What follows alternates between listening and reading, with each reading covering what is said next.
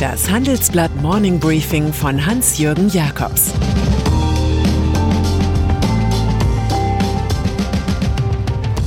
Guten Morgen allerseits. Heute ist Donnerstag, der 4. Februar. Und das sind heute unsere Themen. Staatsgeld gegen Corona-Armut. Mercedes ist wieder Mercedes. Ökogruppen besiegen französischen Staat. Corona-Maßnahmen.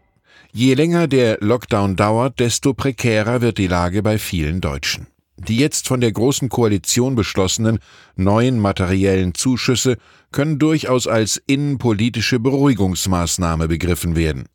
Familien erhalten einmalig einen Zuschlag von 150 Euro pro Kind aufs Kindergeld. 2020 war die Summe doppelt so hoch. Auch erwachsene Empfänger einer Grundsicherung bekommen einmalig jeweils 150 Euro. Firmen mit Corona-bedingten Problemen können über einen erweiterten Verlustrücktrag ihre Einbußen stärker als bisher mit alten Gewinnen verrechnen und so ihre Steuerlast reduzieren. In der Gastronomie gilt der verringerte Mehrwertsteuersatz von 7 Prozent bis Ende 2022. Ein Anschlussprogramm für die Aktion Rettet die Kultur wird mit einer weiteren Milliarde Euro ausgestattet. All diese Maßnahmen brachte gestern Abend der Koalitionsausschuss von CDU, CSU und SPD auf den Weg, mit CDU-Chef Armin Laschet als Neuling. Danach erklärten die Parteien ihrer Klientel für sie besonders viel herausgeholt zu haben. Das macht sich im Wahlkampf ja naturgemäß gut. Daimler von der Wall Street bis zur Frankfurter Börse gilt die größte Abneigung der Investoren einem Firmensammelsurium.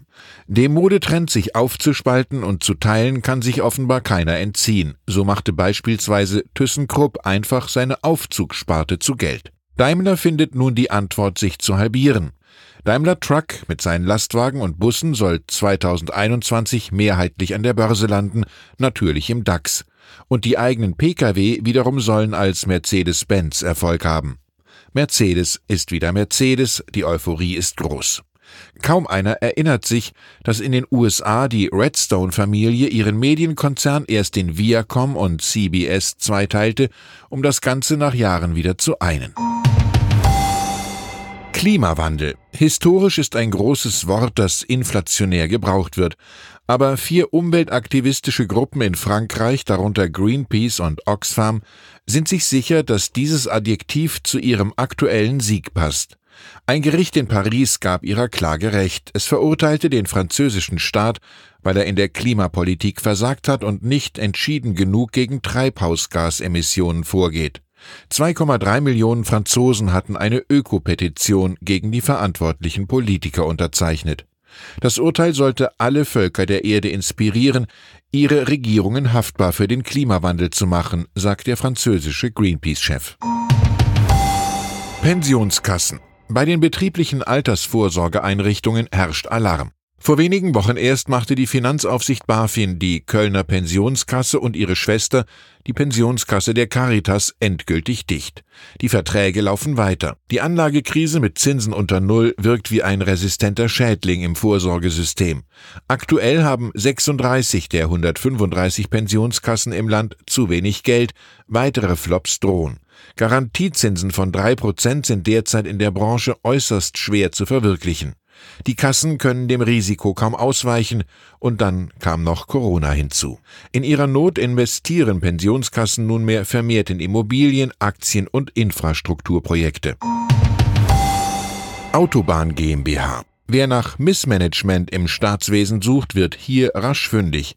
In der Zentrale türmen sich Rechnungen in Höhe von 300 Millionen Euro auf, weil das IT-System noch nicht richtig funktioniert. Ob die Probleme wohl, wie versprochen, zum Monatsende gelöst sein werden? Die Unternehmer warten nicht nur auf Geld von der Autobahn GmbH, sondern auch auf Genehmigungen für Schwertransporte.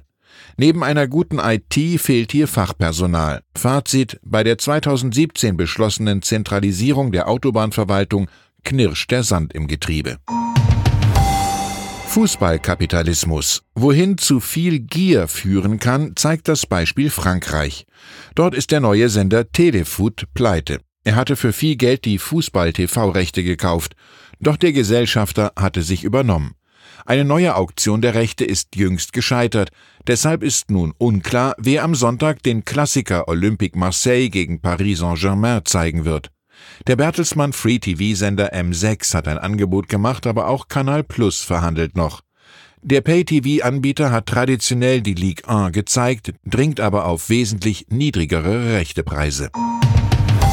Und dann ist da noch Amazon, das nicht nur mit dem Abgang von Jeff Bezos vom CEO-Posten Schlagzeilen macht. Auch Geiz bringt Presse, vor allem wenn ein solcher Milliardenkonzern offenbar seinen Paketboten zweieinhalb Jahre lang vereinbarungswidrig Trinkgelder vorenthalten hat. Nun erklärte sich Amazon nach einem Vergleich bereit, den betroffenen Bediensteten nachträglich fast 62 Millionen Dollar zu zahlen. Amazon bestreitet eine Täuschung.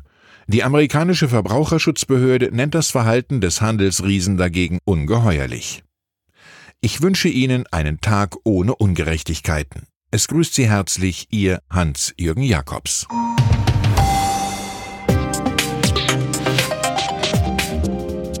Ab 17.30 Uhr sprechen wir bei Handelsblatt Today über alle Themen, die die Finanzwelt bewegen.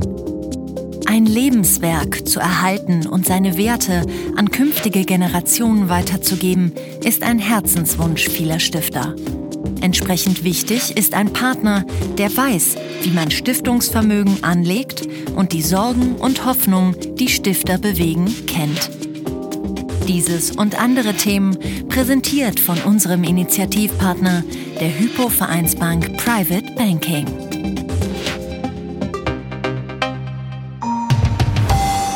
Sie hörten das Handelsblatt Morning Briefing von Hans-Jürgen Jakobs, gesprochen von Peter Hofmann.